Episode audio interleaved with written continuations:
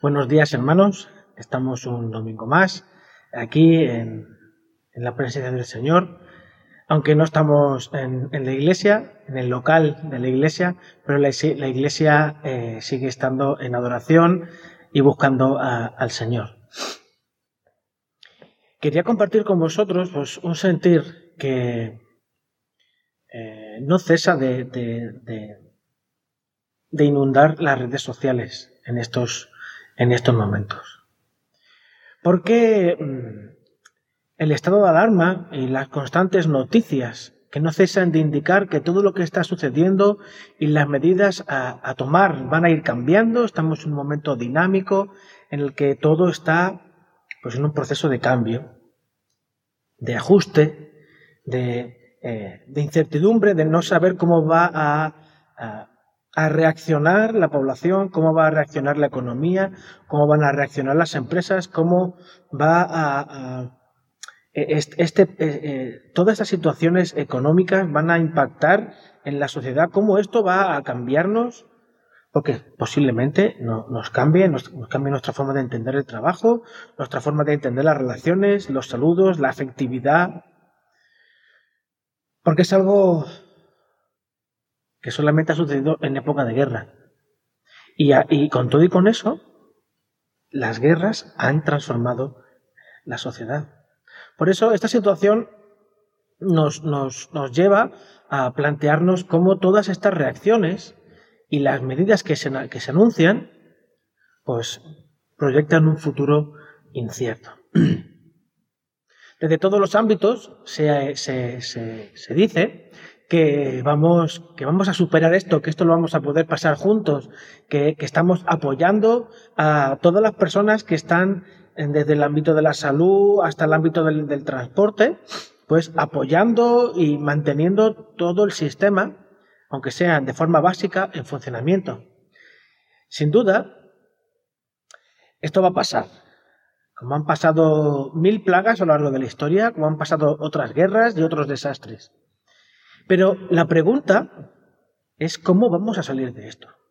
¿Con qué medios? ¿Con qué herramientas? ¿Con cuántos muertos? ¿Cómo vamos a salir de esto?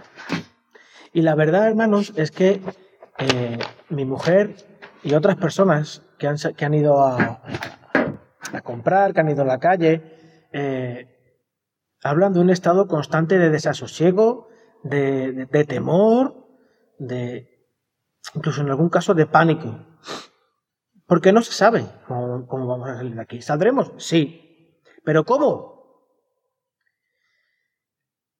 La incertidumbre de lo que vendrá es un altavoz de las preguntas e inconstancias e inconsistencias que todo ser humano tiene. Porque el activismo que hemos tenido durante todo este tiempo hasta llegar ahora a este estado de alarma en no tener tiempo, las ocupaciones cotidianas, pues de alguna u otra manera han estado pues acallando eh, preguntas y acallando pues tensiones internas que eh, eh, el ser humano, pues el europeo, el español, el sanluqueño quizás, pues haya podido, con, el que ha tenido que lidiar constantemente. el orden consecutivo del tiempo, el que nos levantamos por la mañana y por la noche nos acostamos, eh, el, orden de cómo suceden las cosas, los niños van al cole, otros van al trabajo, y si no vamos al ayuntamiento a, buscar ayuda, etcétera, etcétera, pues trae a nuestra mente la ilusión de que todo va bien y de que todo está más o menos controlado. Nos centramos en nuestros hijos, en nuestros oficios, en nuestra familia, en nuestra estética, en nuestra salud, eh, incluso en servir en la iglesia, servir a la iglesia o en nuestro ocio. Y de esta manera, pues llenamos nuestro tiempo de actitudes, de actividades, y no, que no dejan tiempo para escuchar, para meditar, como dirían eh, algunos jóvenes, o para, para, evitar rayarse, pues están constantemente eh, haciendo, haciendo cosas. Y estas cosas incluso a veces nos, nos, llevan a eh, huir de la necesaria autocrítica. En más, una ocasión el activismo y las ocupaciones son una huida hacia adelante, intentando acallar las preguntas y dudas que nos, que nos conducen a reenfocarnos y hallar la paz tan, tan ansiada por, por, todos, por todos. Todos quieren estar bien y ser felices, ¿verdad? En este momento en el que, en el que parece que el mundo ha colapsado, ha parado, me pregunto, ¿por qué ha de ser, ha de ser esto así? ¿Por qué buscamos constantemente el hacer aquello que nos hace sentir bien, me hace feliz, me da fuerzas para vivir? ¿Por qué buscamos constantemente eso? ¿Por qué el ser humano tiene la necesidad de buscar un aliciente para continuar hacia adelante?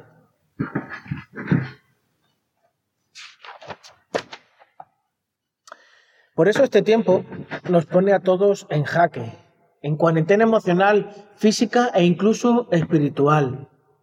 Nos arandea y pone a prueba nuestro carácter, nuestras relaciones, nuestra fe. Está poniendo a prueba la ciencia y la medicina y todas aquellas cosas que eh, nos parecían estables y firmes. En tiempos como estos, el ser humano busca algo a lo que aferrarse, que sea estable, firme, seguro, inamovible, incluso eterno. Se habla del amor, se habla de, lo, del amor como aquello que, no, que nunca se acaba. Sin embargo, eh, constantemente vemos a nuestro alrededor que las relaciones de amor van de una a otra relación, van de una cosa a la otra, van de, de una búsqueda constante en este sinsentido. ¿Por qué hay que hacer las cosas así? ¿Por qué el ser humano es así? Si leemos el profeta Habacuc, es como si viviese en este tiempo. Si, nos metiésemos en el capítulo 1, cosa que ya hemos hecho aquí en la iglesia, si nos metemos en el capítulo 1, es como si Habacuc viviese este tiempo de corrupción, de, de enfermedad, de una situación bastante, bastante estresante, en el que incluso eh, aquello que nos podría parecer más firme, más seguro, como incluso es nuestra familia, nuestros padres, están puestos en peligro por, una, por, algo que incluso nosotros mismos podemos ser colaboradores con eso que les puede hacer daño. Con todo, con todo lo que está pasando, si que estuviese aquí, él da una respuesta a las preguntas que hoy nos hacemos o que hoy nos hacen. Yo he tenido en esta semana eh, una conversación, una conversación por, por WhatsApp con una persona haciéndose estas preguntas. ¿Cómo es posible que esto suceda así? Y cuando eh, profundizas, te das cuenta que las personas que no... Las personas necesitan algo firme en lo que aferrarse, algo duradero, algo que realmente eh, sea más, eh, más fuerte que las propias emociones que uno pueda tener. Me gusta como el profeta Habacuc en el capítulo 3 describe lo estable, lo firme, lo seguro y lo eterno. Vamos a ir al, capítulo 3 de Habacuc, no lo vamos a leer entero. Eh, capítulo 3 de Habacuc, y con esto ya concluiremos nuestra serie de predicaciones sobre, sobre Habacuc. Vamos a, centrarnos, vamos a leer los últimos tres versículos, pero quisiera hacer un breve repaso de todo el, capítulo. En los, en los primeros versículos Habacuc recuerda la grandeza, el poder y la capacidad creadora y creativa de Dios desde el principio. Si leemos el, primer versículo, nos, observamos cómo Habacuc está orando. Cuán necesaria es en estos momentos la oración. Es cierto, como ya comenté la semana pasada, que tenemos una gran oportunidad de retomar ciertas eh, eh, ciertas eh, prácticas que teníamos antes de tener la tecnología, la llamada de teléfono. Yo sé que por WhatsApp podemos estar en comunicación con la gente, pero lo que es la llamada de teléfono, el escuchar la voz de, la persona, eh, sus silencios, el tono, las, diferentes formas o las palabras que usa, los silencios que tiene, nos ayuda a, estar más cerca de la persona, incluso a imaginarnos su cara y sus expresiones corporales. Cuando tú oras, ¿Cómo, ¿Cómo percibes a Dios? ¿Cómo percibes tu corazón con respecto a Dios? Habacuc cuando estaba orando, esta oración está hecha en, está hecha en forma de cántico, en forma de canción. Y las canciones muchas veces nos ayudan a, a, trascender las palabras, nos ayuda a que las palabras digan mucho más de lo que a veces una letra consecutiva a otra o las frases o las palabras juntas pueden llegar a decir. En el versículo 2, Habacuc pide un avivamiento. Muchas veces eh, pienso en, como bien también comentaba, ha comentado algunos hermanos en las redes sociales, que a Dios no se le escapa nada. Dios no improvisa. Dios eh, lo sabe. Dios sabía perfectamente que esto iba a pasar. E independientemente de las preguntas que nos puedan plantear de por qué Dios no, no lo evitó, por qué Dios no hizo nada para evitarlo, si Dios no ha hecho nada a priori para evitarlo es porque el Señor lo ha permitido. Y si lo ha permitido es porque Dios tiene un propósito con todo esto. Por muy cruel o por cruel o por eh, duro que pueda parecer. Es cierto que las personas que están en este momento sufriendo, eh, lo que necesitan es consuelo, consuelo, oídos que los escuchen, porque a lo mejor no puedes abrazarlos, a lo mejor no puedes escucharlos cara a cara, pero sí un oído que los escuche. Y unos ojos que lloren con el que llora y unas rodillas que se arrodillan en favor de aquellos que sufren. Por eso en este momento, eh, cuando pensamos en lo que estamos viviendo y cómo lo estamos viviendo, nos acercamos a, como cristianos, nos acercamos a la, a la, Biblia, nos acercamos a la palabra de Dios, nos acercamos al propio Jesús en oración, buscándole. ¿Cómo percibimos su cercanía? ¿Cómo percibimos que el Señor está aquí con nosotros? ¿Cómo podemos hacerlo patente y tangible a los demás? Es una pregunta que a mí me, bombardea la cabeza constantemente. ¿Cómo hacer evidente que la misericordia de Dios se hace evidente en los momentos de mayor dificultad? Pues Habacuc da una respuesta a eso. De los versículos 3 al 7 del capítulo 3, Habacuc recuerda las viejas victorias que Dios dio al pueblo en momentos de alarmante dificultad, de cómo Dios siempre estuvo ahí. Y pensando en esto, yo me, acordaba de, nuestra iglesia y de vosotros, hermanos más mayores, cómo, cómo el Señor ha sido fiel. Es cierto que eh, todos tenemos, todos podemos tener experiencias con Dios, pero las personas que sois más mayores tenéis ese, ese bagaje de poder decir, en este, en este momento, en aquel momento, Dios fue fiel de esta y esta manera. En el otro momento, Dios fue fiel de esta y esta y otra manera. Porque esto, esos testimonios como Habacuc recoge, fortalecen la fe nos ayudan a entender cómo Dios está en medio de las situaciones sufriendo con el, con el que sufre, porque Jesús es el mayor ejemplo de que Dios sufre con el que sufre.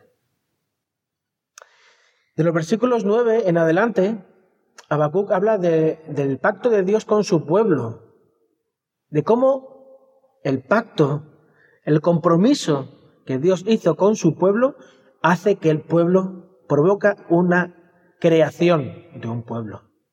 cómo el pueblo surge, cómo el pueblo se crea desde el momento en el que Dios se compromete con Abraham. Eh, más adelante habla de la creación de la tierra, habla del el diluvio, habla de la creación del sol y de la luna, de cómo todo que Dios dijo se hizo y se hizo, se hizo bien, se hizo bueno.